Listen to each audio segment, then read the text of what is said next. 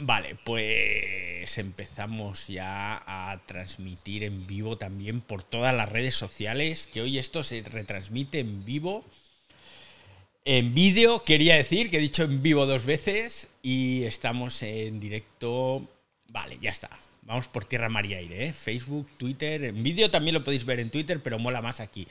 Así que está toda la parafernalia en marcha, todo grabando. Confío, confío, confío en que se esté escuchando el audio en los vídeos. Básicamente lo digo porque, eh, bueno, pues a veces esto falla. Así que bueno, llevábamos ya, ¿cuánto llevábamos ya sin vernos? Sin escucharnos, más bien. Uh, más de un mes, mi querido jefe. ¿Más de un mes? ¿Tanto? ¿Tanto? Madre mía. Yo creo que sí. No he revisado el último. Es que no, no, me he metido a Flowgin a checar el último que, que quedó subido, pero, pero creo que ya tenemos bastante, ¿eh? Pues, definitivo. ahora lo voy a mirar. Así que vamos, vamos soltando aquí el jingle. Venga, venga, vamos empezando.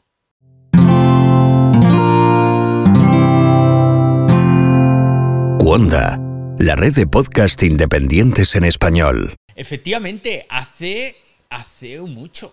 Pero os voy a dar la entrada, que tengo que hacerla. Bienvenidos aquí al Ciberdiario, el primer podcast que, como el Guadiana, y nunca mejor dicho, aparece y desaparece la parrilla que grabamos cada tarde, cada tarde que puedo, ¿eh? que cada vez es menos aquí en vivo a través de Twitter Spaces parte de la familia Cuonda, como habéis medio escuchado en el jingle con los sospechosos habituales. Vamos a ver a quién tengo aquí. Por supuesto, a mi amiga Marí, eh, que me está ayudando a gestionar la leonera. Está Edu, está David Santos, está Carlos, está Javier, el amigo Javier, ¿qué tal? Está. Ah, eh, acaba de llegar mi hija ahora y me dice hola también. Hola mía, bienvenida al ciberdiario. Hola mía, bienvenida al ciberdiario. Te dicen hola desde México, mía, que lo sepas, ¿eh? Está también Jorge, veo Alejandro, a Dani. Hermosa, le mando un abrazo grande desde México.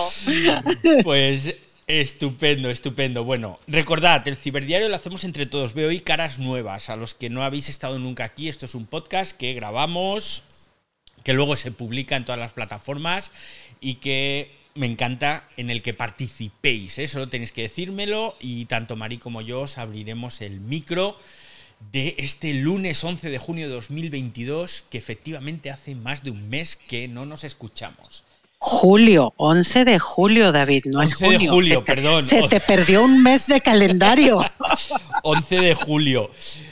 Ese COVID nos ha pegado a todos, ¿eh? 6 de junio fue la última vez que hicimos el ciberdiario. Y desde ese 6 de junio, que esto os lo tengo que contar, hemos tenido dos casos de COVID, un fin de curso, tres eventos presenciales muy importantes, una terraza que terminar de arreglar porque había unas goteras enormes desde hacía ya más de un año y parece que ya han desaparecido, 2.568 tornillos que atornillar, un despacho por el que he tenido que pasar más de un centenar de cables por las tapas del pladur, reorganizar ordenadores, servidores, etcétera, etcétera. Y entre medias, una startup que estoy intentando poner en marcha y que espero poder contaros algo en el futuro. Y claro, trabajar todos los días, estar con los clientes, abrazar a mis chicas, a mi familia, eso es muy importante. Y he empezado a ir a la playa, a nadar, a primera hora de la mañana, a esa hora en la que todavía no está ni la playa puesta, ¿eh? la, abro yo como aquel que dice, bueno, todo esto en el último mes y días, desde el 6 de junio, que no nos escuchábamos. Pero bueno, pero bueno, eh, no hemos venido a hablar de mi vida, ¿eh? Hemos venido a hablar de la vida de Elon Musk, de Twitter, y de cómo uno se puede acojonar hasta tal punto que acabas haciendo el ridículo más grande y espantoso del mundo. Elon Musk se ha rajado. Espera, espera, espera. Vamos a poner aquí. Vamos a, vamos a poner algo así, ¿eh? Elon Musk se ha rajado y ha dicho que no quiere comprar Twitter. Bueno, bueno, ya está, envió toda la documentación legal a la Comisión del Mercado de Valores de allí de Estados Unidos, a la SEC, anunciando que no compra, ¿eh? que cancela el acuerdo firmado con Twitter. Y la verdad es que ponemos así fin a un culebrón que empezó en enero. ¿eh? Así que, bueno, yo estoy triste porque nos quedamos sin Twilon, eh, ese nombre que me inventé para rebautizar a Twitter, esa red social maravillosa en la que por fin habría habido una brillante cabeza pensante al frente, algo que, como vemos con Meta y compañía, pues no ocurre. Y yo creo que tendríamos un poco que recordar el inicio de todo este culebrón, ¿no? Porque ya sabemos que, que Elon ha dicho que no compra, que no quiere comprar, que se siente engañado. Ahora os explico todos los pormenores. Pero estaría bien recordar cómo empieza todo, ¿no? Marí, no sé, ¿qué, opinas? Exacto, porque, porque esas cuentas fantasmas, como les llama él, por la música de misterio que has puesto, son las que lo han hecho correr temiendo por su seguridad y su vida. Y eso lo ha hecho decir, no quiero, no quiero, no quiero. Pues efectivamente, Vamos a ver, vamos a ver. Ahora me estoy dando cuenta de que no he puesto la creatividad que corresponde en el vídeo. Está el del Twitter Spaces, el adiós definitivo, pero bueno, eh, da igual. luego, luego intentaré cambiarlo. Entonces, yo creo que tenemos que, que echar la vista atrás, irnos a enero, porque todo este lío empieza en enero. Porque en enero es cuando más que empieza a comprar acciones de Twitter. Pero las empieza a comprar de tapadillo, como decimos aquí en España. Es decir, sin que nadie se entere. Poquito a poco voy comprando un poquito aquí, un poquito allí. Y así pasan enero, febrero, marzo y el 4 de abril Musk anuncia que ya era dueño del 9,2% de Twitter. Que había gastado 2.900 millones de dólares, concretamente 73.486.938 acciones, y que ya tenía todo eso. Y entonces la gente, pues por supuesto, empezamos todos a lucubrar. Y este hombre, ¿por qué compra acciones de Twitter? Eh, lógicamente, porque quiere comprar Twitter. Y así fue como 14 de abril, 10 días después del anuncio de que tenía ese porcentaje de Twitter, hace pública la intención de adquirir la red social y encima, pues, em, hace la gracia. Cuando digo que hace la gracia, lo digo porque ofrece 54,20 dólares por acción es decir, unos 44 mil millones de dólares. Y lo de la broma del 420, eh, ahí 54,20, o sea, ese rollo del 420, la marihuana, ya sabemos que a Elon le gusta la marihuana, pero bueno, yo digo, esto está un poco fuera de, sí, ¿no? ¿no? ¿no? era necesario. Pero bueno, ahí queda la oferta, 54,20 dólares por acción, 44 mil millones de dólares y en estas que el Consejo de Administración de Twitter le dice que nanay. Que nosotros somos muy íntegros, que Twitter es la pera limonera y aquí no te vengas tú, por muy hombre más rico del mundo que seas, a comprarnos. Entonces el Consejo de Administración dice que no quieren saber nada. Incluso se llegó a hablar en ese momento, si os acordáis, de la famosa píldora envenenada que por lo visto es como una fórmula eh, rollo económico que emplean las empresas cuando no quieren ser absorbidas por otra, pues es como una fórmula que lo que hace es evitar o retrasar la adquisición. Era un 14 de abril y ahí ya se hablaba de lo de la píldora envenenada, que si para acá, que si para allá. Un viernes, ¿eh? Este dato es importante, porque era un viernes que el Consejo de Administración decía que Nanay. Pasa el fin de semana, no tenemos noticias y la semana siguiente todo el mundo empieza a especular, que si sí, que si no. Yo mismo dije que eso no se iba a llevar adelante, como veis soy un gran pitoniso y entonces yo dije esto no va a ir adelante porque la gente de Twitter no se va a plegar. No se van a bajar los pantalones y van a ser comprados de esta forma tan... Entonces, mira tú por dónde que el domingo siguiente, o sea, apenas 8 o 9 días después, el New York Times publica que el Consejo de Administración de Twitter se lo estaba pensando. Y claro, cuando el New York Times publica que se lo están pensando, dices, mal asunto. Y así el lunes Reuters coge y publica que la compra está hecha. Hecha y firmada. Ojito con esto, ¿eh? Bueno, pues ahí que nos dimos algunos con un canto en los dientes, vaya, pues qué mal pitoniso soy, y otros felices porque también es cierto que Twitter tenemos que recordar que de las grandes redes sociales es la única que está mal viviendo económicamente. No tienen esos grandísimos beneficios que están teniendo otras redes sociales, como por ejemplo eh, Facebook, bueno, Instagram iba a decir Instagram, pero Instagram es Facebook, mm, es meta al final todo. LinkedIn está en pingües beneficios también. Y en cambio Twitter está ahí pasándolo un poquito mal, ¿no? Y mira tú por dónde ¿Estamos todos bien? Sí, estamos todos bien, estamos todos bien. bueno, entonces, eh, algunos se alegraban de que Musk comprara Twitter porque decían, y con razón, ojo que este le pega un meneo a Twitter, lo pone como debe estar y esto empieza a generar beneficios y empieza a ser una red social mejor. Yo por otro lado decía, qué pena con el año y pico fantástico que llevamos en Twitter, con un montón de cosas nuevas, con un montón de innovaciones, los Twitter Spaces como un cañón funcionando ahí con un montón de gente. Eh, cosas como los tips, como la monetización que empezaba ya a funcionar, pero empiezan a surgir las suspicacias Empieza a haber problemas, el señor Musk de repente se levanta un día y dice, vamos a ver qué pasa aquí con los bots y las cuentas falsas. Que me parece a mí que aquí hay muchos bots y muchas cuentas falsas. Y era un poco raro. A mí me pareció un poco raro porque al final todo este lío, si os acordáis, el, el hecho de que Musk dijera que iba a comprar Twitter fue como un brindis al sol que dijo a finales del año pasado porque no había libertad de expresión en Twitter.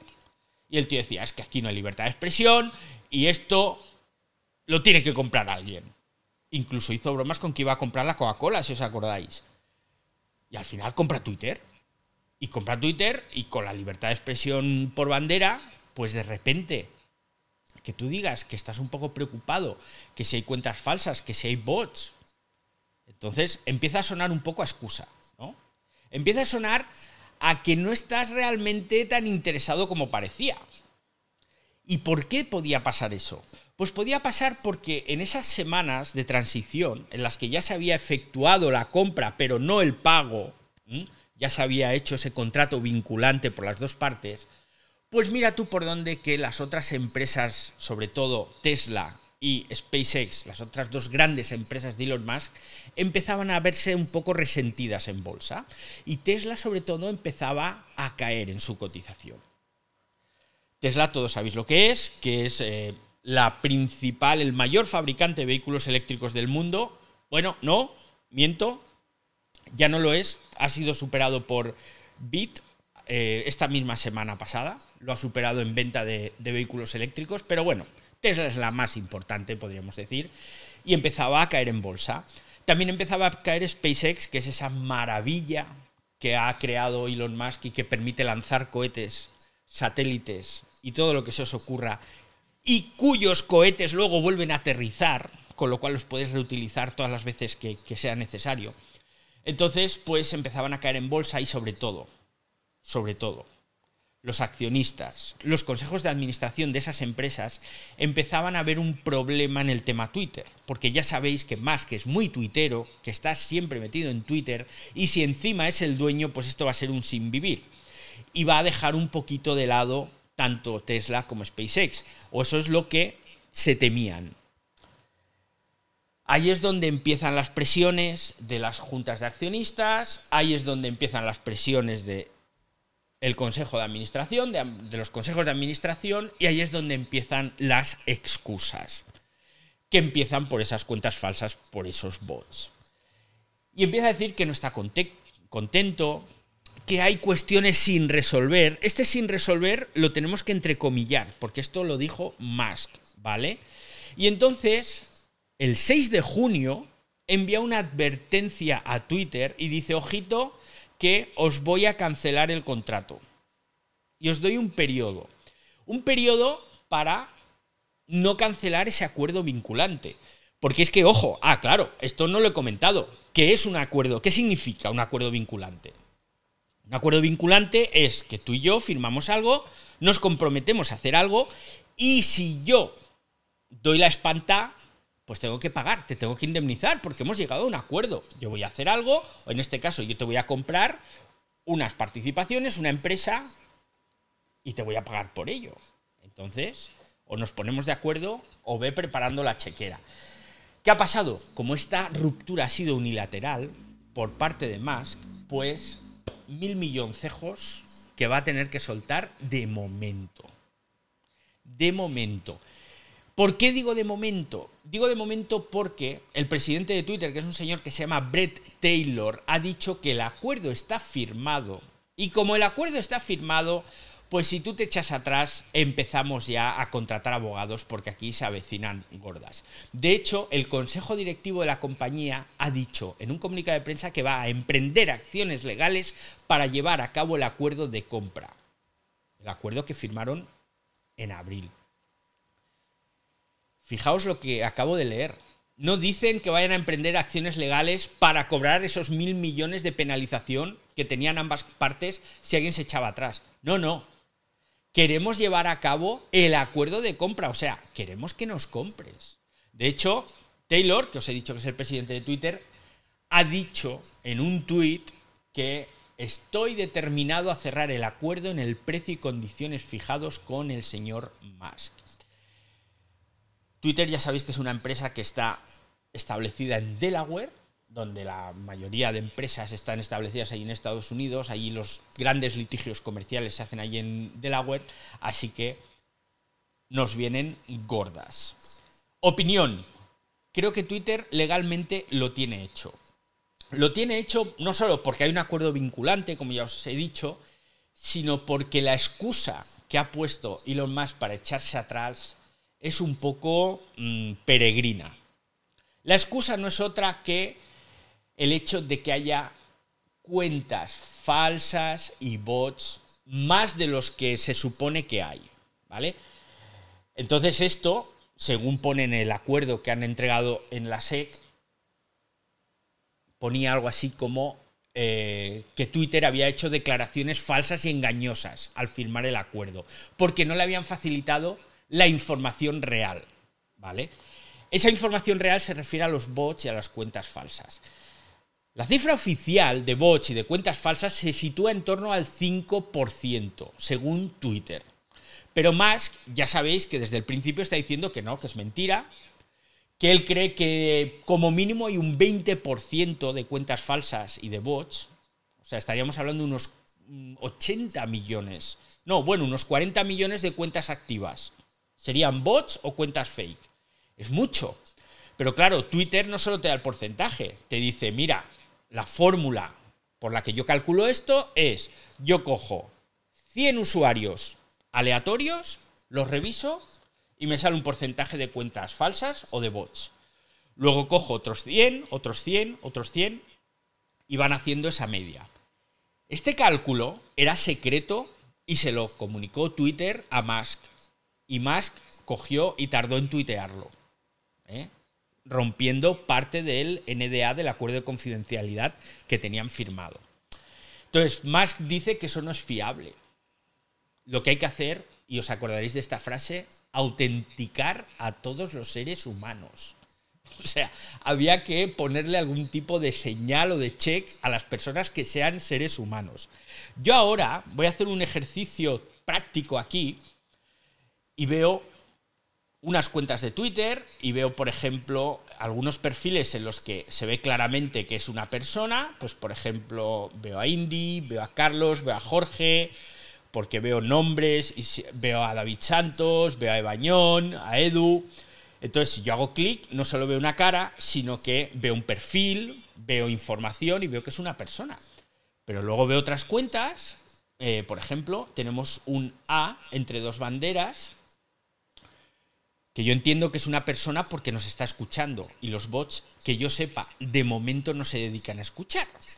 Pero claro, esta cuenta, según lo que quería hacer o lo que quiere hacer Musk de autentificar a todos los seres humanos, pues no podría autentificarse como un ser humano. Porque claro, aquí la historia está en lo siguiente. ¿Qué ocurre si yo quiero mantener mi anonimato? Puedo hacerlo, ¿no? Entonces, Aquí se abre un melón importante. Aún así, Musk se ha seguido agarrando a ese dato y entonces fue cuando Twitter le dijo, bueno, chato, pues mira, yo te voy a dar acceso a todo el grueso, a todo el flujo de tweets que cada día se publican en la red, en Twitter, y tú lo examinas. Estamos hablando de que se calcula entre 700 y 800 millones de tweets al día. Ojito que son muchos tweets, con muchas fotos, con muchos vídeos, con muchos enlaces, con mucho de todo.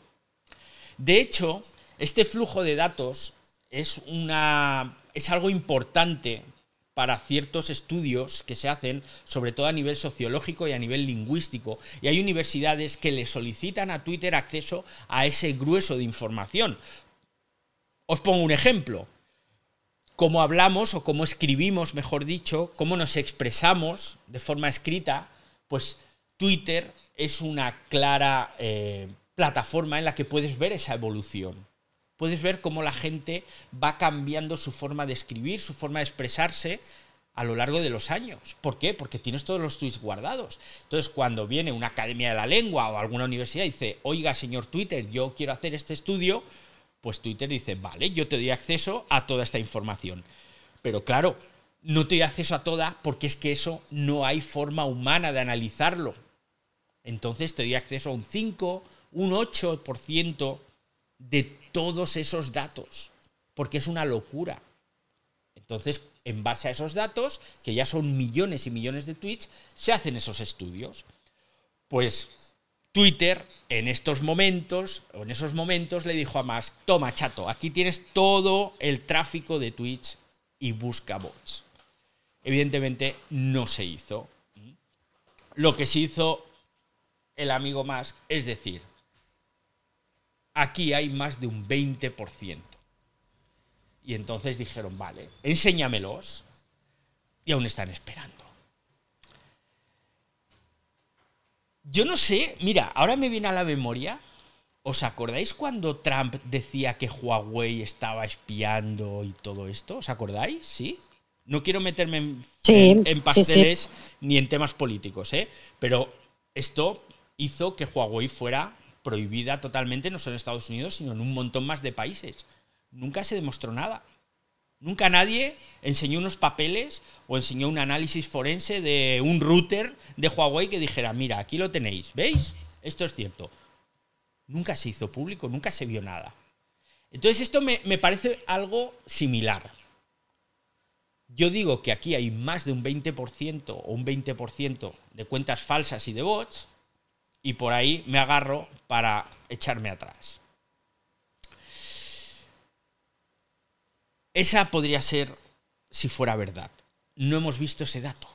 No hemos visto ese listado de cuentas y bots que suponen un 20% del total. Mientras tanto, algo que no ha hecho Musk y que yo sí me habría agarrado para anular el acuerdo es que en, estos, en, en estas últimas semanas Twitter ha despedido a dos altos ejecutivos en cargos muy importantes de la compañía, ha reducido a todo su equipo de captación de talento a la mínima expresión, ha congelado las contrataciones. El CEO de Twitter lo explicó. Dijo, no, no, congelamos las contrataciones hasta ver lo que pasa. Es más, en los últimos días, tres ejecutivos también, altos cargos de Twitter, se han pirado. Y todo esto se ha hecho sin el consentimiento de Musk, que en teoría es el dueño de la compañía. Así que esto vamos a ver. Lo que sabemos hasta ahora, Musk se ha echado atrás, ha puesto sus condiciones, o bueno, sus condiciones no, ha dicho sus excusas, y por otro lado, el Consejo Directivo ha dicho que van a emprender acciones legales, que quieren que se lleve adelante la compra, y mientras Twitter muy perjudicada en bolsa. ¿eh? El viernes cerró a 36 dólares y pico, lleva bajando desde abril, desde que se hizo pública, que pegó un pelotazo, llegó a los 51 o 52 dólares y desde entonces ha ido cayendo, está ahora a 36. De hecho, las acciones de Twitter eh, han caído como un 5 o un 6% en estos días. Y curiosamente las de Tesla han subido. ¿Os acordáis lo que os he dicho al principio? Que os he dicho, ojo, que Twitter vale, pero Tesla, pues ahora ha ocurrido lo contrario. Se anuncia que no van a comprar Twitter y las acciones de Tesla suben. He leído hoy, hoy mismo, esta tarde, en Business Insider que Elon Musk ha dicho en, su círculo próximo que no va a pagar los mil millones cuyo plazo expiraba hoy. ¿eh? Según el acuerdo tenían dos días para quien se echara atrás pagar los mil millones. Así que vamos a ver. La pregunta que os planteo y que me encantaría que me contestarais, además de hablar todos los que estáis ya aquí arriba y tenéis la mano levantada. ¿Veis mejor un Twitter con Elon Musk al frente o sin Elon Musk. Venga, vamos a ver. ¿Quién es el primero que, El primero, el, el orden que llevamos es primero Mr. Lobo, enseguida Alejandro, después sigue Armando y al último Ricardo. En ese orden vamos, David. Pues venga, Mr. Lobo, el micro es tuyo. Hey, ¿qué tal? Muchas gracias, David. Y muchas gracias a Mary por esta oportunidad de hablar. Este, respecto a lo que estás comentando, sí creo necesario e importante hacer una aclaración. La sede de Twitter no está en Delaware, como indica, está en San Francisco, California. Y el asunto que se va a deslindar ahí de los juzgados, los juzgados son los que están en Delaware, según el acuerdo que se hizo, va a ser ahí en esa corte donde se va a tener que decir cuánto nos debemos. Este, no mencionas tampoco en tu información que el eh, Jack Dorsey es el que iba comandando esta operación por parte de Twitter y el CEO de Twitter es Agarwal, que yo creo que con Musk o sin Musk, el CEO Agarwal va a seguir estando en el mismo lugar. No hay nuevos planes en Twitter a lo que yo entiendo en, la infraestructura de IT, más que implementar esto de Spaces a, a lo que es a 2.0, unas mejoras por ahí más parecido a Club Space pero este sí es importante mencionar los nombres porque no estás mencionando los nombres de este lado de Twitter, como que estás protegiendo mucho este, la, la falta de información que Twitter debió haber dado para que se haga esta transacción. Y ya, muchas gracias por esta oportunidad de explicarme. Pues muy bien, muchas gracias a ti. Yo lo de que Dorsey estuviera al frente del acuerdo no lo tengo claro, no lo tengo claro porque Dorsey dejó Twitter cuando fue en mayo, en mayo. Pues ahora no estoy seguro de cuándo, de cuándo. Yo creo que fue en mayo cuando Dorsey lo dejó. Es cierto que Dorsey siempre tuvo muy buen feeling, o, tiene, tiene muy buen feeling con, con Elon Musk. Y lo del tema de Delaware no lo sabía, así que te agradezco mucho esa puntualización. Yo pensaba que al dirimirse todo en Delaware, y entendí que es que la sede legal de Twitter debía estar allí, pero no. Así que muchas gracias, Mr. Lobo, por, la aclaración. Ah, sobre, sobre el CEO de Twitter, yo tengo claro que si al final Elon Musk se hace con la compañía y se pone al frente, a este hombre le quedan dos telediarios. El actual CEO de Twitter desaparece del mapa y vuelve Jack Dorsey. Y eso estoy convencido. Pero bueno, eso habrá que, habrá que esperar para ver qué ocurre. ¿Quién venía después, Marí? Gracias, Mr. Lobo. ¿eh? Muchas gracias. Gracias, Mr. Lobo. Te agradecemos la participación. Sigue Alejandro. Adelante, Alejandro. pues buena tarde. Buenas. Yo pienso que lo, de siempre, de que pues que están especulando, hacen su mercado, suben, bajan como la Bitcoin. Siempre van a hacer eso. Verdaderamente para que Twitter funcione, pues ocupa anunciantes, ocupa tener una verdaderamente generar políticas tan agresivas como Facebook que vende espacios para anunciantes. Y eso es lo que se mantiene cualquiera de estos órganos, le podemos decir que es un órgano ya de y también pues como todo, pues si el anunciante te tiene que decir qué decir, lo vas a decir, entonces la libertad de expresión se pierde cuando el anunciante entra. Gracias. Gracias, Alejandro. Bueno, yo creo que ya lo dije en su día y lo, digo de nuevo, porque insisto en que hoy tenemos caras nuevas. Yo nunca he sentido que no haya libertad de expresión en, en Twitter. Por, es decir, no siento que haya censura por parte de la compañía. Hay descerebrados en todo el mundo, en todas partes hay gente a la que le gusta mm, decir cosas que no son correctas, y entonces es normal que se les bloquee la cuenta. O que se les ponga un aviso, oye, estás incumpliendo los términos. Y ya hablamos también muy largo y tendido, no, me quiero extender, pero hay unas, hay unas condiciones que tenemos que respetar si queremos usarlo. ¿eh? Entonces ahí no podemos decir lo que nos dé la gana. Yo nunca he tenido esa sensación. En los años que llevo en Twitter, nunca he tenido esa sensación. Hay gente que dice que sí, pero yo nunca lo he, lo he sentido. Eh, ¿A quién le toca? Sigue, se cayó Armando, pero sigue aquí Ernesto Acosta. Adelante, Ernesto. Sí, buenas tardes, buenas tardes a todos. Eh, bueno, iba a comentar lo demás, pero voy a empezar por lo último que, dices, de la censura, y estoy 100% de acuerdo con usted. Yo siempre lo he dicho en todas partes, Twitter no censura. Quien censura son los usuarios que reportan el tweet que los ofende o no les gusta y ahí es donde la compañía pues toma las medidas. Pero Twitter, por ejemplo, no hace lo que hace True Social, la red, la, la red social que ahora tiene el señor Trump, que ahí tú pones ciertas palabras, y lo digo porque lo he probado yo mismo, y automáticamente no te publican el, el bueno, lo, que decían eso, el, el truth, no, la, la, la, supuesta verdad, no te la publican. Ahí sí hay censura. Eso, eso, sí, yo, yo, lo he probado en mis carnes propias, no es que nadie me lo dijo, nadie me lo inventó. Entonces, ahí estoy de acuerdo con usted, Twitter realmente en sí no hay un algoritmo ni nada que esté vigilando lo que te escribe y te censura. Eso es mentira. Eso no existe todavía en Twitter. Yo los invito a que prueben con las palabras prohibidas para que ustedes vean que pueden poner su tweet. No va a pasar nada a no ser que alguien reporte el tweet. Eso es por ahí. Con respecto a Musk, yo, este señor, yo creo que no hace nada sin, sin pensarlo. a no ser que, que se haya dado un, un, toquecito de marihuana en ese momento, él no hace nada sin pensarlo. No, una realidad. Porque, por ejemplo, recordemos que cuando él pasó a ser el mayor accionista de Twitter, él declinó estar en la mesa directiva porque si él hacía eso, él no podía hacer después esta oferta hostil que hizo para comprar Twitter y tampoco podía hacer nada en contra de la compañía. No podía remeter contra ella, no podía escribir nada contra ella, no podía poner ninguna crítica con respecto a la compañía porque estaba en contra de los intereses de la compañía y eso está prohibido en la mesa directiva. Él deliberadamente dijo que no quería eso. Entonces todo esto era parte de un plan que se viene orquestando después. Y las excusas que estás poniendo no tienen ningún sentido por lo que usted explicó de los datos que le ofrecieron. Y porque además, él sabe perfectamente que él arrastra a un montón de gente.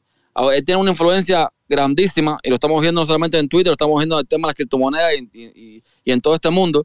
Con lo cual, me va a vender a mí Elon Musk que si él, vamos a suponer, tuviese una compañía con el 20% de sus usuarios que son bots, no los eliminaría y no tendría la capacidad de adquirir nuevos usuarios. Eso es cuento. Vaya, si estamos hablando de la persona que supuestamente es un genio y todo el cuento que todo el mundo siempre tiene con, con él, no me puedes decir a mí que una persona con, con tal influencia no puede ser capaz de levantar la red social y añadir muchos más usuarios nuevos. Gracias y hasta la próxima. Pues gracias, gracias a ti, Ernesto. Estoy muy de acuerdo contigo en que se pueden eliminar los bots. Pero ojo, cuando hablamos de bots, estamos, o yo me refiero, y me imagino que más también, a los bots dañinos, a los bots de spam. Porque hay bots que son una delicia y que hacen que la red social sea mejor todavía. Supongo que conocéis ese bot que además es creación de Alex Barredo, conocidísimo podcaster, que ha creado un bot en el que todas las cuentas institucionales de los gobiernos nacionales, regionales, autonómicos y tal de España se monitorizan y cuando una cuenta de algún político sigue a otro político, hablo en España, o sigue a una administración, sigue a la otra y tal, pues salta un tuit y pone fulanito ha empezado a seguir a no sé quién, o menganito ha dejado de seguir a este otro. Y eso pues ha generado importantes noticias aquí en España, por ejemplo, cuando un líder político deja de seguir a otro líder político que están en la misma coalición y dices, ostras, aquí va a haber lío. Y efectivamente luego había lío político entre ellos. Entonces, este tipo de bots buenos, podríamos decir, son muy interesantes, hay que dejarlos. Ahora, esos bots de spam son los que nos hacen la vida a veces un poco imposible. ¿Quién teníamos ahora, María? ¿Luis? ¿Puede sigue ser? Luis, sí, sigue Luis, exactamente. Venga. Y si alguien más quiere, que vayan pidiendo micro porque se va el tiempo volando. O si tenéis Buenas preguntas. tardes. Hola, Luis. Buenas, buenas tardes, David, Marie, eh, el Ciber y todos los que están ahí en este momento. Gracias por la posibilidad de preguntar. ¿Se escucha bien? Perfecto. Bueno, les hablo desde Argentina. Mi rol es un rol de periodista. Tengo 30 años en la televisión y en los medios de comunicación. Y el otro día fui objeto de algo muy grave, de una acusación muy grave que surgió en un space de Twitter, ah, en donde se me acusó de estar ensobrado por el, por el presidente de la Nación. Eh, y también se me acusó de, em, bueno, de algo terrible, ¿no? Porque se, me acusó de yo tener un video eh, de índole sexual eh, del presidente de la Nación. Em, si me dejas desarrollar en un minuto, te explico cómo fue el caso, Dani- Daniel. Vale, sí, sí. Digo porque me parece que puede ser un aporte, porque en realidad tampoco estoy claro en qué tengo que hacer a partir de ahí y me gustaría tener tu visión de esto, o tu cosmovisión. Eh, entiendo que los space, por lo que me explicaron aquí en Argentina, existen los space serios, que sería este, por ejemplo, un caso, y existen los space, en Argentina se le llaman falopa o random, en donde son de joda. Eh, muchos avatares que están bien, me parece bárbaro, yo no estoy, eh, no pretendo que todo el mundo aparezca con su perfil. Eh, y esto tiene que dejar un aprendizaje. A mí me lo dejó, por ejemplo. Ya me hice un perfil aparte que es un avatar. bueno, nada, simplemente defendí un par de ideas, como defiendo de cualquier político o de cualquier partido político cuando me parece algo injusto defendí un par de ideas eh, de acusaciones. En realidad, en realidad, nuestro país tiene un problema grave institucional en este momento, está atravesando una crisis seria, y al mismo tiempo renunció un ministro por vía Twitter. O sea, no es que Twitter no tiene peso. Acaba de renunciar el ministro de Economía con todo lo que conlleva ese movimiento. En ese marco, eh, en donde pongo el peso que tiene Twitter como red, red social informativa, en donde aparecen los influencers y un montón de gente que empieza a tener la democratización de la palabra, yo le pongo, le pongo a eso la responsabilidad también de la palabra. Hay que saber lo que se dice, dónde se dice y en qué ámbito. En relación a eso, eh, solamente me protegí. Eh, por suerte se grabó ese space, a un amigo mío lo grabó. Tengo esos space grabados con todas esas, acusaciones en ese espacio random, como le llaman, o falopa. Se lo presenté a un abogado, me dijo, mira, mantengamos esto así, tenés el material. Si esto trasciende a alguna agencia de noticias, vos estás cubriendo muy bien, eh, porque estás cubriéndote de lo que pueda pasar. Digo esto y cierro con esto para que me des una idea si estoy acertado o no. En respecto de la judicialización eh, de esto es, bueno, si se avanza a decir el día de mañana que aparezco yo como supuesto extorsionador, eh, ensobrado al mismo tiempo, porque ya soy extorsionador y ensobrado, y al mismo tiempo esto que pasó de Space pasó a las redes comunes y a los tweets comunes, ya directamente soy de todo, lo peor. Yo, yo, yo creo que en pocos días voy a hacer, me acosté con un, con un niño, un pedófilo. Por eso digo, yo no adhiero a la censura para nada, me parece que del caos surge la vida y el movimiento, pero me parece que sí hay que manejar algo que tenga que ver con la responsabilidad. No encuentro esa línea fina y simplemente eh, tuiteé cosas como para poder cubrirme en cuanto a, a quién soy yo, porque no tengo otro mecanismo de defensa, porque no me ofrece herramientas Twitter más que ir denunciando como lo hice y me perdí cuatro días o cinco de mi vida denunciando tweet por tweet para que se vayan bajando y eso es muy desgastante. Solamente te quería preguntar eso, lo, lo pongo a debate y que me expliquen hasta dónde se puede ir con, las, con estas, estas infoxicaciones. Bueno, el tema de hoy no es ese, no es ese, pero sí lo podemos tratar cualquier otro día. Me parece muy interesante. Desde el momento en el que todos los espacios, voy a hacer un inciso, ¿vale? Desde el momento en el que todos los espacios se graban, porque aunque tú no lo grabes, todos los espacios quedan grabados en los servidores de Twitter, tú puedes denunciar a Twitter algo que se ha dicho. Entonces, lo que se diga es igual que lo que se escribe. Tiene que incumplir las normas de Twitter. Si las incumple, pues entonces tú puedes denunciar, aunque no tengas la grabación, pero tú puedes decir, en ese espacio se dijo esto. Y entonces Twitter ya actuará.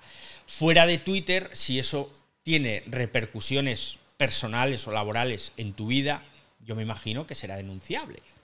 Y en este caso, al menos aquí en España, cuando hay una orden judicial, entonces Twitter facilita a los juzgados o facilita al juez en este caso o jueza toda la información necesaria para que vean lo que se ha dicho y lo que no se ha dicho. Más allá de esto, sí que es un tema que, podemos tratar eh, en otro espacio. ¿Eh? Podemos abrir un día y hablar de la judicialización de Twitter, de si son o no son eficaces, que no son eficaces a la hora de llevar adelante pues, todas estas denuncias que se hacen. Pero hoy estamos hablando de Elon Musk, de la compra de Twitter y, y bueno, de esa espanta que ha hecho. Me parece que venía ahora Indy, ¿puede ser, Marí? Gracias. Gracias, David, eh, por hacerte el impasse y, gracias por tenerlo en cuenta el tema. Sí, adelante, Indy. Venga. Gracias, buenas tardes, amigos. Qué bueno verte, escucharte, David, y a todos los sospechosos habituales. Eh, hacía falta. Eh, bueno, yo a propósito de, todo este tema de Elon Musk y las cuentas bots, sin duda alguna que una vez que se crearon los space, las cuentas bots aumentaron, eh, no sé en qué porcentaje, no sé si tienes esas estadísticas, David. Eh, particularmente, eh, yo primera vez que, que tengo la presencia de una cuenta bot o que me, me dicen que es una cuenta bot y, y el, el, a ver, la acción de la persona o de la cuenta bot, perdón, en una sala eh, donde era imposible sacarla, donde todos la bloquearon, yo la eliminé, la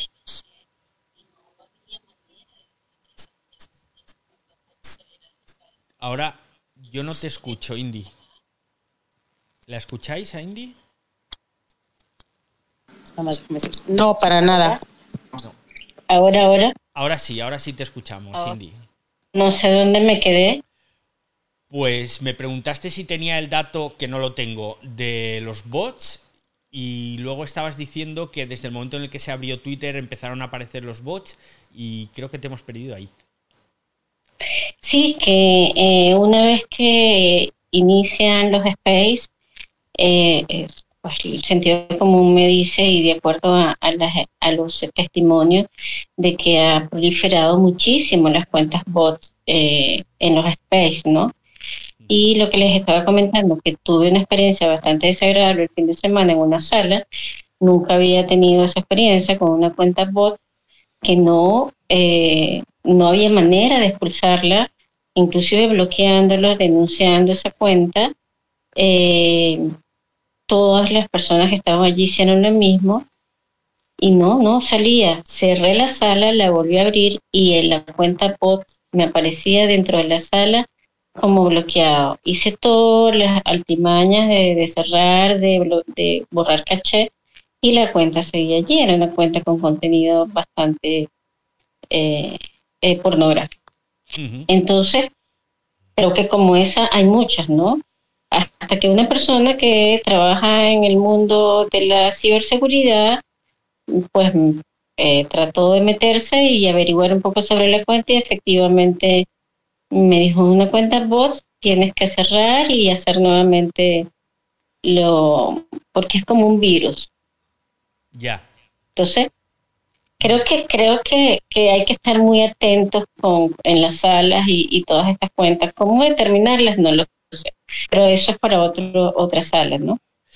Sí, bueno, a ver, no podemos evitar quién entra en nuestros espacios.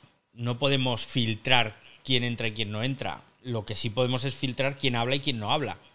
Y ahora, por ejemplo, pues yo ahora estoy mirando aquí a ver, eh, veo alguna cuenta con un avatar que puede ser un bot o tal, bien, eh, pero ya te digo, no me importa, a lo mejor esa cuenta que entró era una persona y no era un bot.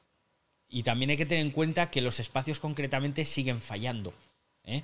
Entonces lo del bloqueo no acabo de tener claro que esté funcionando. Yo personalmente no he tenido que bloquear nunca a nadie en, en los espacios. Os lo agradezco porque sois todos extraordinariamente respetuosos y, y eso es muy de agradecer. Así que bueno, estaré atento a ver, a ver si surge, si surge la historia. Eh, teníamos a quién, a Xavi, ¿no? A Xavier, ¿puede ser? Sí, exacto. Hola David, buenas tardes, noches. Hola Xavier, Ah, bienvenido. Volviendo al tema del inicio de los más, Sí, eh, eh, más allá del personaje, quedaría para un espacio, un libro y una enciclopedia, ¿verdad? ¿verdad? sí, sí. A mí me gustaría poner encima de la mesa la paradoja y la preocupación que supone eh, el, el- el caso, eh, como tú decías al inicio de la conversación, sobre que esto nos arroja la debilidad financiera y empresarial de Twitter. Lo, lo decías tú al inicio. Es decir, que alguien, por muy rico que lo sea, que lo es, Elon Musk, pueda jugar él solo con una compañía como Twitter, significa que esa compañía Twitter es muy débil, porque por supuesto esto no lo podía hacer con Facebook, ni con Google, ni con Microsoft, ¿no? Por poner otros gigantes, ¿no?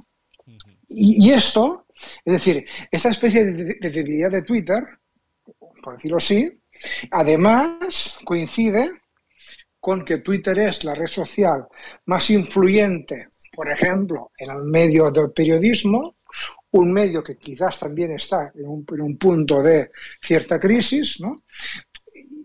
Y- y se abren dos paradojas. Uno, lo que hace diferente de Twitter del resto de redes sociales, y digo el resto porque si os fijáis, por ejemplo, Instagram y TikTok se parecen cada día más, incluso YouTube cada día se parece más a TikTok con, con los YouTube Shorts. Quería consultar el precio de la mozzarella. Perdón, perdón. La almendra. Ah, ah, perdón. Eh, lo que hace diferente de Twitter, que es, que, es, que es una red social que se basa muy poco en la obtención de datos de, las personas, a diferencia del resto, no es una buena fuente de negocios y por tanto de, ingreso, y eso hace que la, que la empresa sea poco sólida financieramente. Y al revés, eso que debería hacer replantear a Twitter si debe cambiar su modelo de negocio hasta hacerse un poco más similar a TikTok, a YouTube, a Facebook e Instagram, haría hacer que Twitter, digamos, de alguna forma pe- perdiera su originalidad. ¿no? Y esto, y, y al fin y al cabo, este es el dilema que, que- que afronta Twitter, ¿no? Si una empresa que financieramente está tan débil y que en los, en los últimos 10 años solo ha sido, solo ha tenido números verdes en, en un par de ocasiones y muy débiles, ¿de acuerdo? Cualquier empresario, con perdón, ¿eh? puede jugar con ella a nivel de, acciones de acciones. Esto que puede pasar en cualquier momento, porque hoy es lo más, pero mañana puede ser cualquier otro que puede jugar con su, con su propiedad, eso debe replantear a Twitter su modelo, no solo por Elon Musk, que también, sino porque Twitter no da beneficios a, a sus accionistas, ¿no? Y eso replantea el modelo de negocio de Twitter. Sí, sí, es que Twitter puede ser viable siendo o no muy diferente al resto de redes sociales. Y ahí lo dejo. Ujú. No, no, eh, muy acertado todo lo que dices. Desde luego Twitter siempre está en una posición de, no sé si decir, de debilidad eh, con respecto a, a otras redes sociales. De hecho, y ahora aquí estoy hablando de memoria, el primer trimestre del... Bueno, el primero no, el segundo trimestre de su año fiscal, que es el primer trimestre de este año 2022, me parece que tuvieron como 500 millones de dólares más o menos, que a ver, que 500 millones de dólares es mucho dinero para nosotros, eh, ya me gustaría a mí tenerlos, pero es calderilla para estas empresas, o sea, auténtica calderilla. Y el hecho de que Twitter no esté ganando dinero como debería, pues como bien ha dicho Xavier, para sus accionistas es un problema.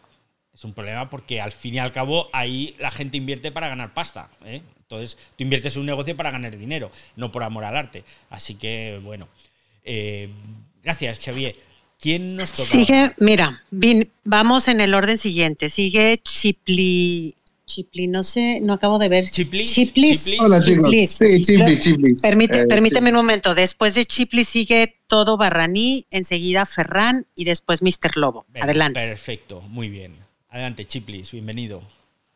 Hola, ¿cómo va? Sí, yo tenía curiosidad si, si habían hablado del tema eh, en un sentido legal punitivo en términos económicos, porque eh, ¿a qué me refiero? Por lo que yo recuerdo, eh, la cláusula que Musk había firmado ya con Twitter, que habían arreglado, decía que si él se retiraba del contrato eh, bajo ciertas condiciones, tenía que pagar eh, una multa de mil millones de dólares, que bueno, para, para Elon Musk no, no es mucha plata.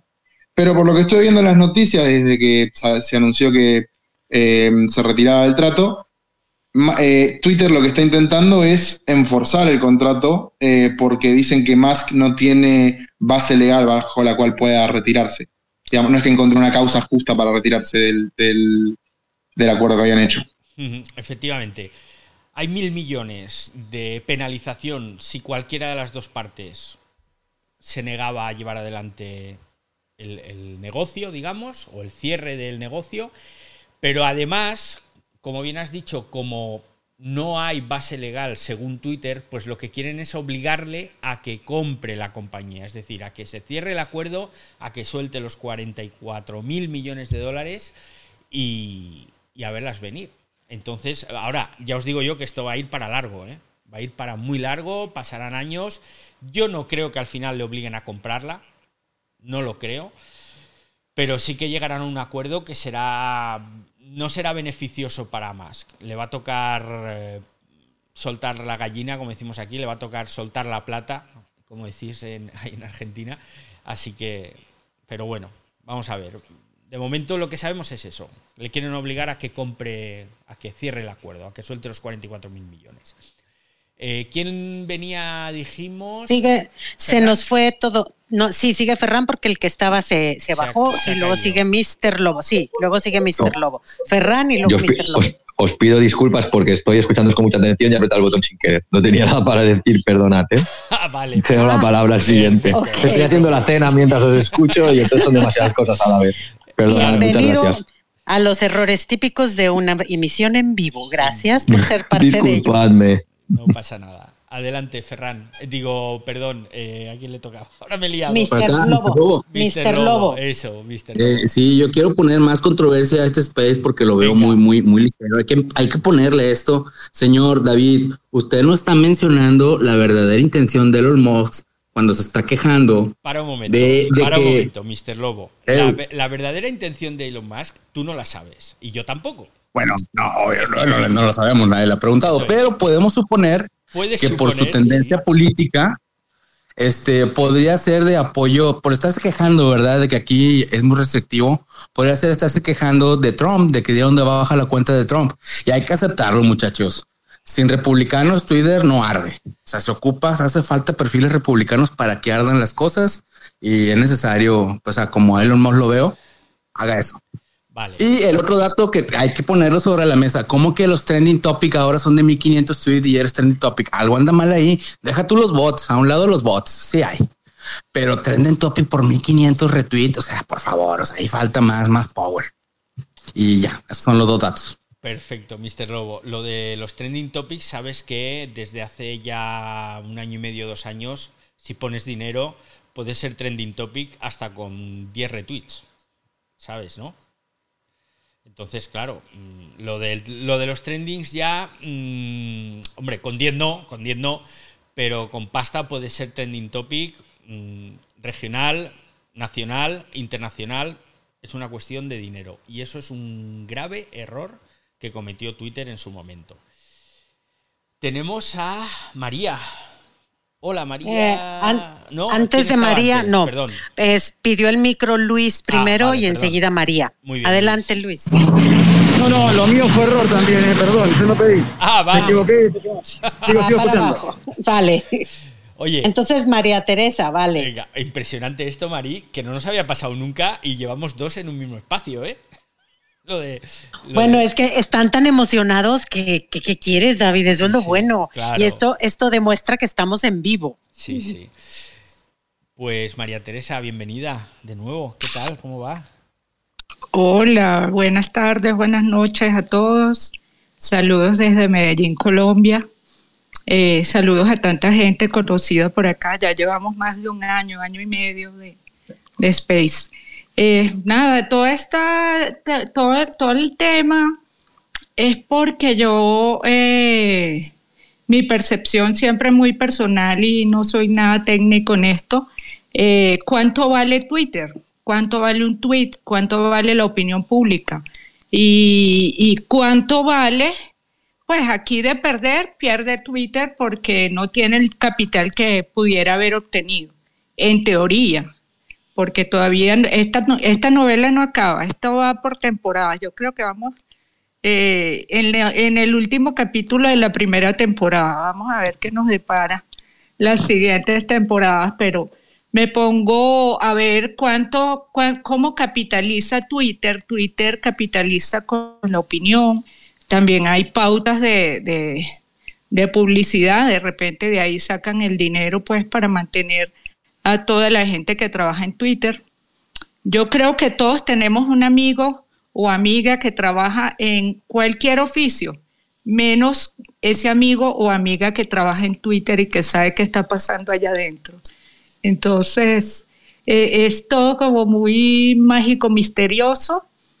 Aquí hay un tema de capital, obviamente, hay un tema de pulso de la opinión pública mundial, porque todos estamos acá y nos gusta mucho. O sea, sí, pues el tema que habían tocado de, de la polémica de la política norteamericana, pues Eh, se abrió Parler, pero Parler yo por allá no paso. Tengo una cuenta ahí y todo, pero ni pendiente con esa cuenta. Hay otras redes mucho más divertidas y acá siento que todos podemos opinar y es la democracia de la opinión. Lo que comentaba en verdad de la tendencia, eh, eh, un gran comunicador venezolano dice que Twitter son minorías organizadas, son comunidades este, y tú puedes hacer tendencia con 200 tweets si los publicas en una hora en que no hay nadie publicando, por ejemplo, y estás hablando de un tema y pones el tema en el tapete y se hace popular. Así como pones eh, cualquier imagen o cualquier idea y se puede viralizar. Entonces, ¿cómo se capitaliza eso? No lo sé, eso de repente lo sabe más David y nos lo comenta, pero... Uy, si yo supiera... Pero quería dejar ese, ese temita. Sí, sí, bueno, que has dejado varios, ¿eh? Y te lo agradezco mucho. Has dejado varios. Gracias. Lo de, lo de... Hay una cosa que has dicho que sí es cierta, que la organización a la hora de publicar te permite convertir en trending topic. De hecho, aquí en España lo hemos eh, vivido eh, y sufrido mm, por parte de diferentes grupos políticos, pero eso es un algoritmo. Y no solo ocurre aquí, te va a ocurrir en Facebook, te va a ocurrir en Instagram y te va a ocurrir en cualquier otra red social basada en un algoritmo. Que hay fórmulas por las cuales tú puedes hacer o conseguir que el algoritmo haga lo que tú quieres.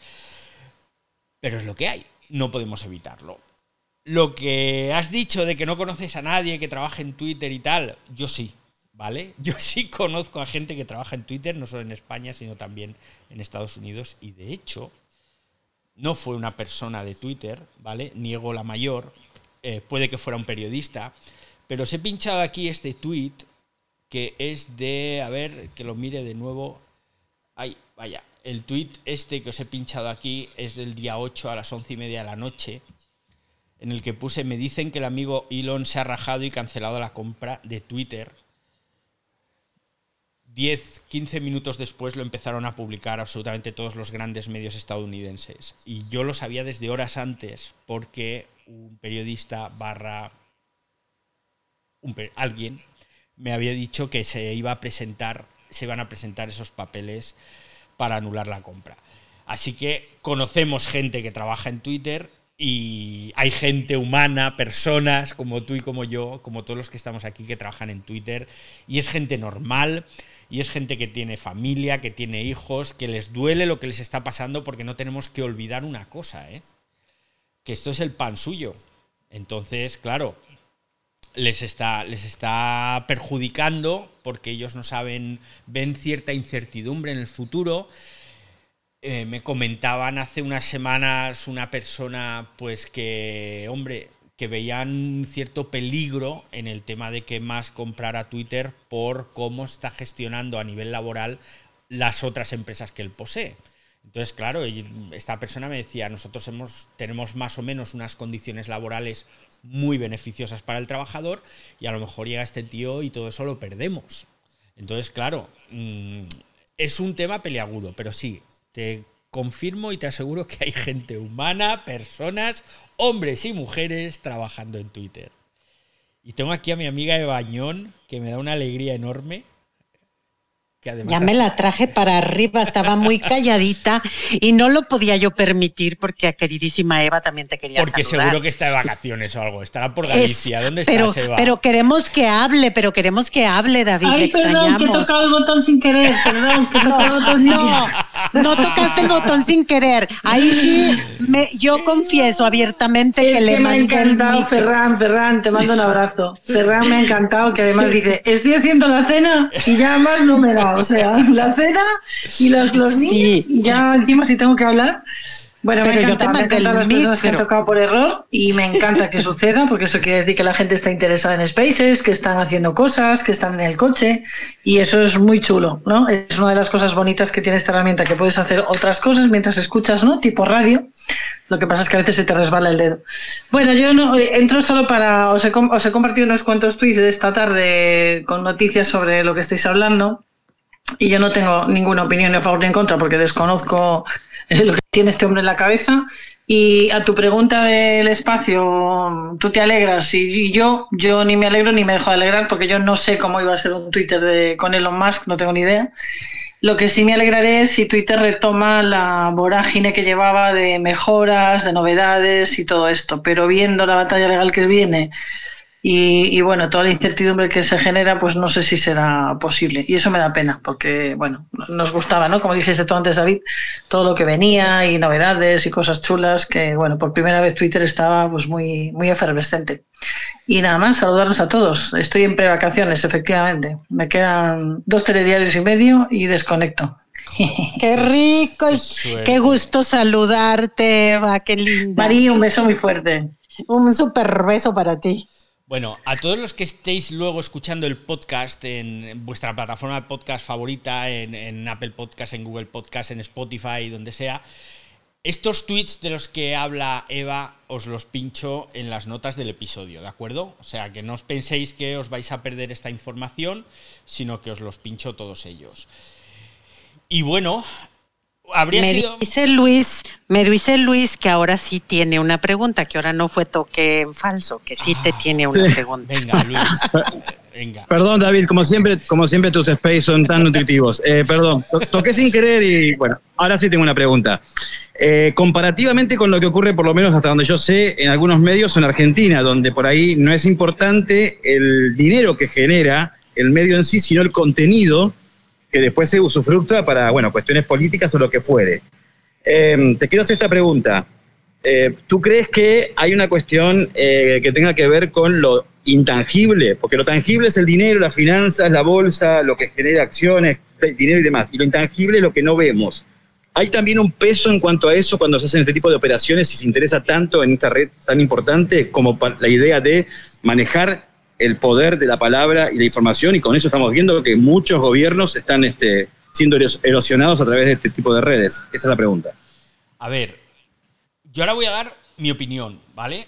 El intangible está bien cuando eres una startup, cuando estás ilusionado, creando un proyecto que dices, bueno, vamos a cambiar el mundo y nos va a venir fulanito, si no cambiamos el mundo, seguro que nos viene alguien, nos suelta la pasta y aquí nos hacemos millonarios y chapó. Pero cuando ya eres una empresa cotizada, como lo es Twitter, con, no sé, que tiene 15 años ya o 16, es que no sé ni los años que, que hace que estamos en Twitter, aquí ya lo de los intangibles como que no, ¿eh? Porque tienes una junta, tienes unos accionistas y estamos para ganar plata, como decís en Argentina. O sea, yo si me meto en un negocio, salvo que sea algo que diga, no, yo es que quiero cambiar la forma en la que la gente, quiero cambiar, ayudar a la gente que no puede trabajar o quiero ayudar, pero no es el caso. No quieren, o sea, Twitter quiere ayudar, pero lo que quiere es ganar dinero, como cualquier otra empresa. Así que el intangible ya no, no funciona aquí. La excusa esa de que somos una startup, somos todos muy guays y vamos a cambiar el mundo, eso cuela cuando empiezas, pero no cuela ya. Entonces hay que ganar dinero y 500 millones y algo que han sido los beneficios de este último trimestre, eso es muy poco dinero, es muy poco dinero. Tenemos a Ernesto. Va, Vamos a con Ernesto. y Sí, luego con Ernesto. Y luego Eva, que acaba de Sí. Sí, quería pasar de nuevo por acá para comentar algo también que estamos perdiendo de vista. Eh, bueno, varias cosas. Primero, eh, ya estamos viendo aquí la. Yo vivo en Estados Unidos y la justicia aquí funciona a su manera, sobre todo cuando son gente que tienen dinero, ¿no? Porque hay que ver si con todos estos movimientos, evidentemente, como algunos comentan, Musk no está pretendiendo manipular el mercado en su beneficio. Porque con todas estas jugarretas, para bien o para mal, para lo que, lo que sea que esté pensando, la realidad es que ha afectado a Twitter grandemente. O sea, estamos viendo los, eh, los valores en bolsa que, que- van al piso.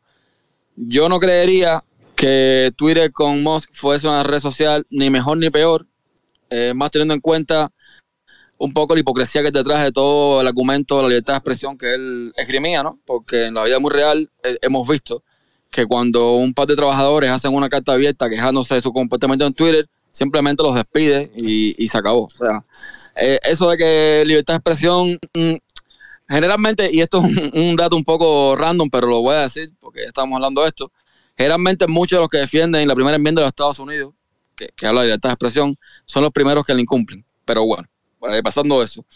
Lo que sí es cierto es que en mi apreciación, Twitter en búsqueda de generar más ingresos o de hacer algo diferente, se está convirtiendo mucho en Instagram. Ahora, por ejemplo, tú entras a Twitter y tú estás viendo comentarios, eh, un comentario X, un tweet X, y en las respuestas viendo publicidad.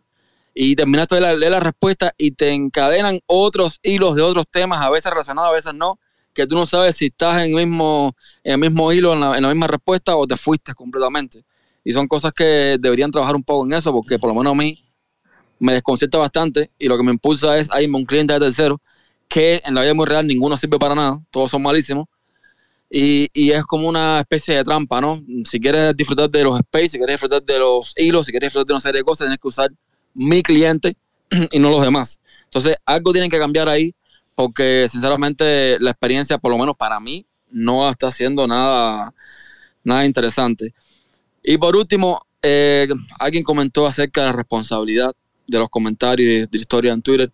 Recordemos que Twitter es una compañía norteamericana y aquí está la sección 230 que básicamente exime a toda compañía de responsabilidad con respecto a lo que publican los usuarios en ella. ¿okay? Aquí nadie puede ir a Twitter y decirle, no, tú tienes la culpa de que fulano de tal publique tal cosa, con lo cual es muy complicado eh, más allá de moderar o de censurar, porque de tanto su derecho si lo hacen, al final es una empresa privada que no se rige por ningún eh, por, ninguna enmienda ni por nada de la constitución norteamericana, pueden hacer, pues tienen el derecho de, invitar y de sacar de su casa a quien quieran, todas la compañía.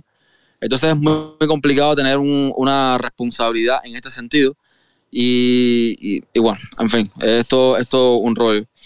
Entonces, nada, quería dejar por aquí también esos apuntes. Hay que ver si este señor, si la, la, la SEC no toma medidas de, alguna forma, porque ya es demasiado el tire en coja que tiene afectando eh, a Twitter también, ¿no? Hay que ver qué pasa con esto.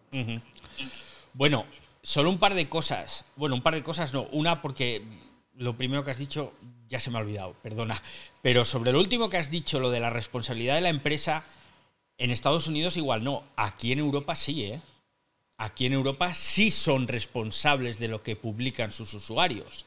Entonces, y de hecho ya ha habido sentencias y ya le han metido mano y ya ha habido multas multimillonarias, no solo a redes sociales, sino también, por ejemplo, a plataformas como Google, que les han metido mano por ciertos contenidos xenófobos, apología del nazismo, etcétera, y han pagado, ¿eh?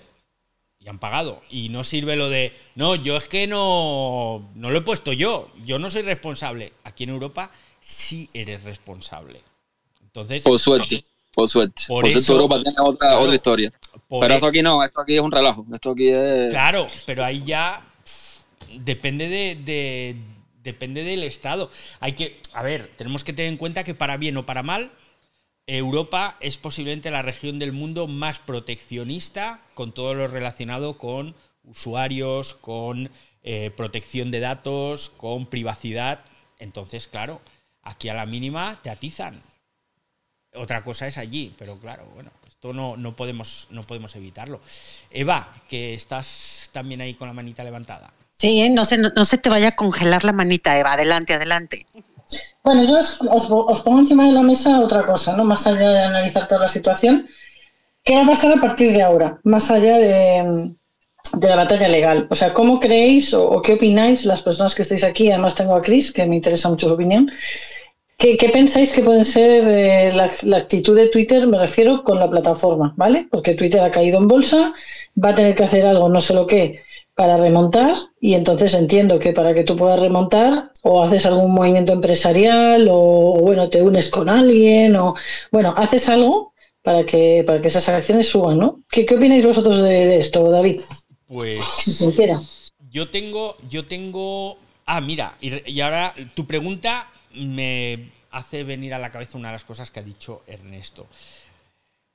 Twitter ahora necesita generar ingresos como sea necesitan levantar, mostrar al mundo que son una compañía fiable, capaz de monetizar. Y lo que han empezado a hacer, pues es eso que ha dicho Ernesto, que han empezado a meterte anuncios a casco porro por todas partes, porque nunca habíamos visto tantos anuncios, ¿eh? en Twitter. Y por mucho que tú le vayas dando no me interesa, este no me interesa, este no me interesa, te salen otros. Y te salen otros y no están nada apurados, digamos. O sea, mm, en mi timeline me salen anuncios totalmente aleatorios que nada tienen que ver con lo que yo escribo, con lo que leo, con la gente que sigo o la que me sigue. Son anuncios que digo, pero ¿y esto? ¿A santo de qué? Porque a lo mejor si me metes anuncios de temáticas que me interesen, pues igual te hago un clic y a lo mejor con suerte compro algo. Pero no es el caso y están metiendo demasiados anuncios y yo creo que es una huida hacia adelante. Hemos caído en bolsa y necesitamos demostrarle al mundo que podemos ser económicamente viables. Es lo que creo, pero pienso también, perdón, que es un error, que lo que tendrían que hacer es seguir implementando nuevas funcionalidades, es seguir implementando nuevas opciones para que la gente se comunique, porque por la vía de la innovación yo creo que sí pueden conseguir monetizar, pero por la vía de hacer lo que están haciendo el resto, que es meterte más anuncios cada vez, pues la gente al final acaba hastiada, se cansa y se va. Y ya está. Y no olvidemos una cosa, y ya os, os dejo hablar también a vosotros. En Twitter no estamos ni los más guapos, ni los más bellos, ni los más musculosos. Esos están en Instagram. Aquí estamos, y a mí me gusta creerlo así, los que tenemos, los que podemos presumir de neuronas. Y aquí está la gente inteligente, la gente que se te mete en un espacio y te dice, no, es que no estás hablando de no sé qué, como nos ha pasado hoy, y te ponen sobre la mesa temas sobre los que discutir y debatir es gente espabilada, gente inteligente. Puedo presumir de que tengo audiencias de gente espabilada e inteligente. Me gusta pensarlo. Y esa es la gente que está en Twitter. Entonces, dales alimento para esas neuronas, dales innovación, dales nuevas formas de comunicación, nuevas formas de debatir, de generar debate como estamos hoy haciendo aquí. Yo creo que esa debería ser la opción Twitter y no lo que están haciendo. Y ahora ya me callo y os dejo hablar, que creo que venía Cris. Sigue, no, primero Ah, va Hugo, Hugo, perdón, va Hugo, Hugo. y enseguida va Cris, que bien, que Cris igual que yo venimos saliendo del COVID. Ah, pues ¿Qué oye, tal? bien, Hugo, Buenas, bienvenido. tar- buenas tardes, ¿cómo están? Este, bueno, soy de Argentina. El, el asunto, claro, son muchos temas que se tocan a la vez. Voy a tratar de si- sintetizarlos para. Eh, primero que coincido totalmente, para mí Twitter es la, red eh, por elección, digamos, eh, eh, la principal red. y además fue la primera que yo tuve, antes que Facebook, antes que cualquiera, y realmente me ha simplificado mucho la vida, porque leer Twitter es como leer todo a la vez, todo, yo que ya pasé las seis décadas de vida y esperábamos los diarios que lleguen cuando podían y realmente recibir todas las noticias a la vez es extraordinaria. Eh, yo creo que preocuparnos por lo que por mil millones que tenga que poner Elon Musk, yo creo que si él estuviese escuchando se reiría. Eso es lo de menos. Lo que tenemos que ver es para los usuarios eh, la cuestión de empresas, los miles de millones de dólares para ellos, muy distinto para una familia, este, digo, para, para lo que es la vida cotidiana nuestra. La ponen, no hay problema, si pierden los negocios, pierden, después toman otro que es más, después pierden el otro más, y así juegan en otra, en otras ligas, por decirlo en, en términos deportivos. Este, eh, así que eso es lo que menos me interesa. Lo que sí quiero ver son las mejorías para el usuario y los problemas que hay. La supresión de identidad que planteó Luis en un momento es un problema real, es un problema concreto y otros problemas también, porque cuando vos, David, decís aquí en Europa, eh, es demasiado amplio el término. Vos podrás decir acá en España, y, yo te aseguro, la- se producen cosas en cualquier lugar, en, en todos los continentes, que son realmente graves. eh, y eso sí afecta la vida, porque en Twitter también le pueden arruinar la vida, en cualquier red social, ¿no? Se le puede arruinar la vida a una persona. Y todavía la justicia va por detrás de eso, aunque por más que me digan que es Europa, pero Europa, bueno, son muchos países, no, es, solo España. A lo mejor en España está demasiado prolijo, aunque sigo leyendo barbaridades, escuchando y leyendo barbaridades también de España, pero bueno. Este, así que el tema, para concretar y no ser largo, porque hay mucha gente que quiere hablar, ahí abajo veo a Néstor Nava, que es, y también ahí Cris, que siempre saben mucho de este tema. Eh, bueno, eh, todo, esperemos que esta red siga siendo lo que es, mejorada si es posible, pero con que siga siendo lo que es, yo me conformaría si se pudiese solucionar el tema de que no le arruinen la vida de una persona con un fake, con una cosa así, pero bueno, entiendo que también es difícil y muy difícil controlarlo. Gracias, buenas tardes. Muchísimas gracias a ti, Hugo. Eh, sí, el, con lo último que has dicho es lo que tendría que ser.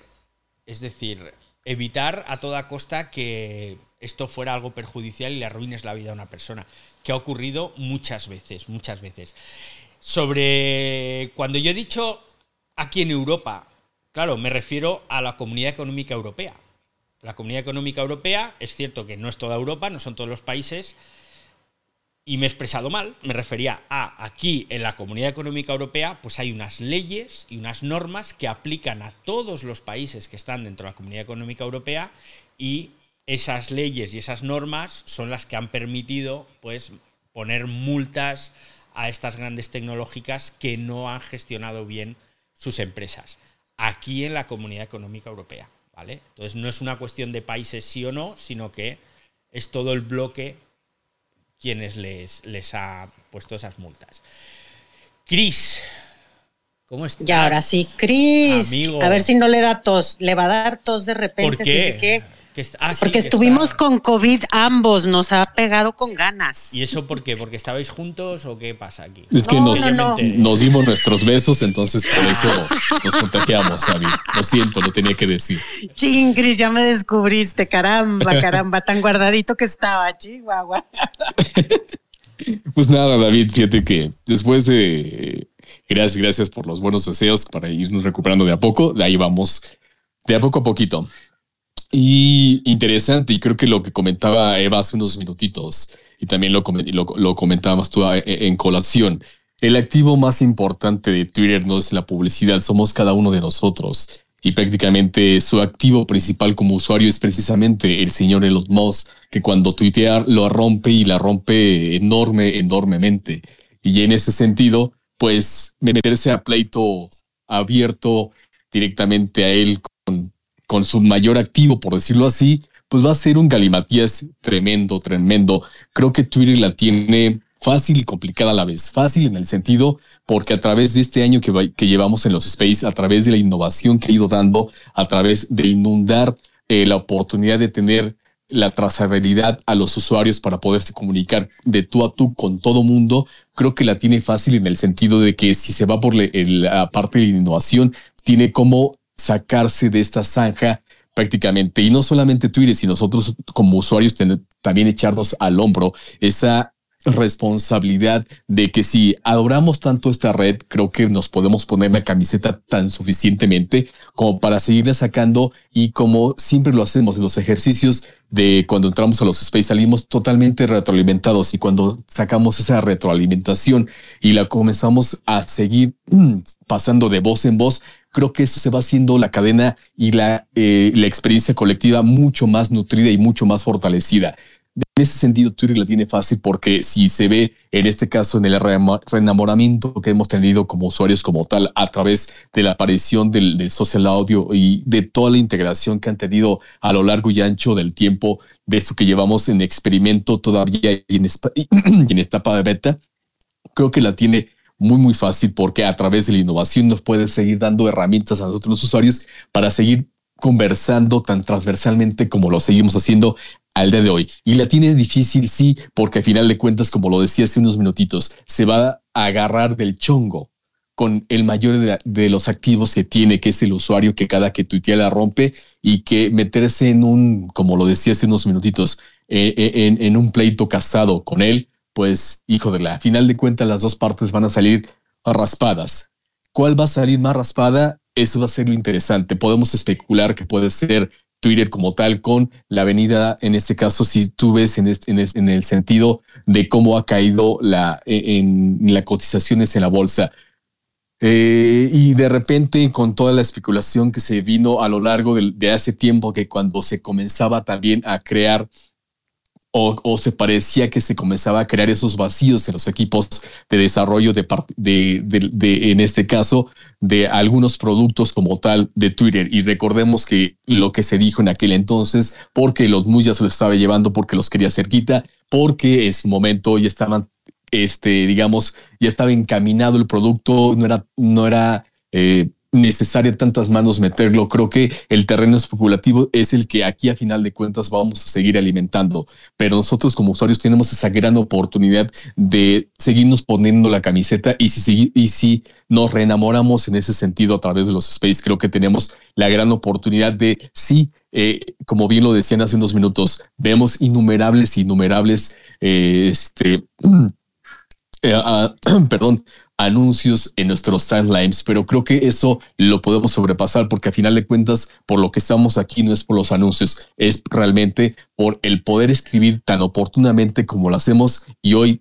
tan expresarnos tan oportunamente los space como los hacemos. Y evidentemente lo que venga aquí, eh, toda e, esa trazabilidad vinculativa que pueda crear Twitter para seguir en la innovación creo que va a ser totalmente el clavo donde necesita pegarle y nosotros como usuarios le necesitamos pegar. ¿Por qué? Porque es necesario entonces que sigamos alimentando a los desarrolladores con aquellas cosillas que vamos encontrando que puedan ser ventanas de oportunidad para que sigamos comunicándonos con la gran oportunidad como lo seguimos haciendo hasta el momento. Y con esto, David, yo quiero terminar, agradecerles enormemente siempre la oportunidad de, en este caso, de poder hablar con ustedes en el Silve Diario. Muchísimas gracias. Muy buenas tardes. Muchísimas gracias a ti, Chris fuerte abrazo desde España para México. Y, sí, sí, sí, coincido casi en el 90% de lo que has dicho. ¿eh? Y, a los que estáis conectados, que me estáis viendo a través del resto de redes sociales, eh, se, me ha caído, se me ha quedado sin batería el teléfono en el que muestro la pantalla de la persona que está hablando, así que estoy en ello y en breve dejaréis de ver mi careto. Porque es que, claro, como lo estoy retransmitiendo también en vídeo a través de las redes, de repente ves mi cara y oyes la voz de Chris Guadarrama y es como, wow. ¡Qué extraordinario está David! Ve, qué maravilla, David. Eso es la magia de la comunicación. Ya ves, ya ves. Me ha faltado empezar a mover la boca, ¿eh? haciendo como un playback y hubiese sido genial. Pero bueno, es que justamente ese teléfono me ha caído y, pero seguimos, seguimos en directo aquí. ¿Quién subió? ¿A quién le toca? Marí. ¿A quién le toca ahora? No, pues ya terminamos, ya, no hay más, no ya no hay manos levantadas, ya, no, veo a nadie. Pues no, desde que lo de Chris ya no volví a ver manos levantadas, entonces ya, ya esto pues terminó por hoy. Eh, Chris es un cierre extraordinario, sinceramente. Chris Guadarrama. Como lo pidió Eva, Eva lo pidió. Mira, a Eva le complacieron su petición es que el ciberdiario es lo que tiene. Así que muchísimas gracias a todos los que habéis hablado, que habéis sido muchos. Y bueno, tengo aquí a Cris, a Eva, por supuesto, mil gracias, millones de gracias a Marí por ayudarme aquí con la leonera, que ya sabéis que esto es muy difícil. Y gracias. Me encanta, me encanta. Gracias a las cuarenta y tantas personas que os habéis conectado. Y bueno, hasta aquí el ciberdiario de hoy. Gracias también a los sospechosos habituales que os habéis pasado a escuchar este Elon Musk se raja de hoy. Haremos todavía algunos, algunos espacios más antes de las vacaciones. ¿eh? No os voy a dejar abandonados un mes como he estado ahora. Ya está todo enfilado, en marcha. Y dejadme un comentario, los que estéis escuchando el podcast, si os apetece, ponedme estrellas, deditos y demás. Y si os quedáis con mono, ya sabéis que vivo aquí en las redes sociales. Soy. Oye, David, David, David, no, no, no me digas, si ya lo, si ya lo promocionaste, lo vas a cumplir, porque nos dejaste un mes abandonados, ¿eh? Así es de que ya te lo vamos a apuntar. Aquí está Eva de testigo, está Cris, estamos todos, entonces te estamos anotando. Es, un, tienes trabajo este mes. Ya os he dicho que ha sido un mes muy, muy intenso, ¿vale? Eva además sabe que, porque Eva y yo, aparte de amigos y vecinos, también a veces hacemos algún trabajo juntos y ya sabe que tengo bastante trabajo, pero es que encima este mes es que estoy montando una startup. No es la primera, ¿eh? va a ser la quinta empresa, la, la quinta aventura empresarial en la que me embarco. Las cuatro anteriores fracasaron estrepitosamente, como bien podéis imaginar, porque si no, no estaría aquí. Estaría en las Bahamas disfrutando de mi yate y de mi avión privado, pero no es el caso. Así que pongo en marcha mi quinta startup y, la pongo con la idea de ayudar a mucha gente. Mira, justo hoy hemos hablado de esto. ¿eh? No lo monto para que acabe cotizando en bolsa, sino para ayudar a un sector que está muy necesitado. Y esto me requería de plena dedicación durante este mes. Y este mes lo he puesto y ahora pues ya yo considero que ya todo será más rodado, así que sí. Nos vamos a escuchar, nos vamos a ver por aquí más a menudo. Y como me voy de vacaciones en agosto, si Dios quiere, pues antes de que me vaya, vamos a hacer unos cuantos espacios más que tenemos que hablar de muchas cosas. Por ejemplo, de energías renovables, que está viendo, no sé por ahí, pero aquí en España está habiendo un lío tremendo con las energías renovables y me gustaría también saber qué está pasando por, por el resto de Latinoamérica. Muchos besos, muchas gracias y ya sabéis, soy usuario Raez. ¡Hasta luego, usuarios!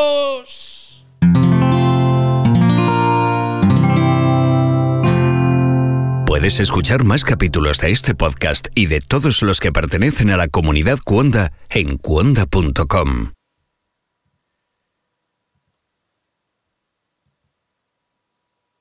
Y. Listo, pues, ya se acabó. ya, los comentarios del final, ¿qué tal, eh? Bien, bien. Se te pasó a abrir a mover la boca mientras hablaba Cris. Hay que practicarlo para la próxima. Para la próxima, sí, sí, para la próxima. Sí, vamos a practicar con Cris y contigo para que les salga perfecto. Exacto.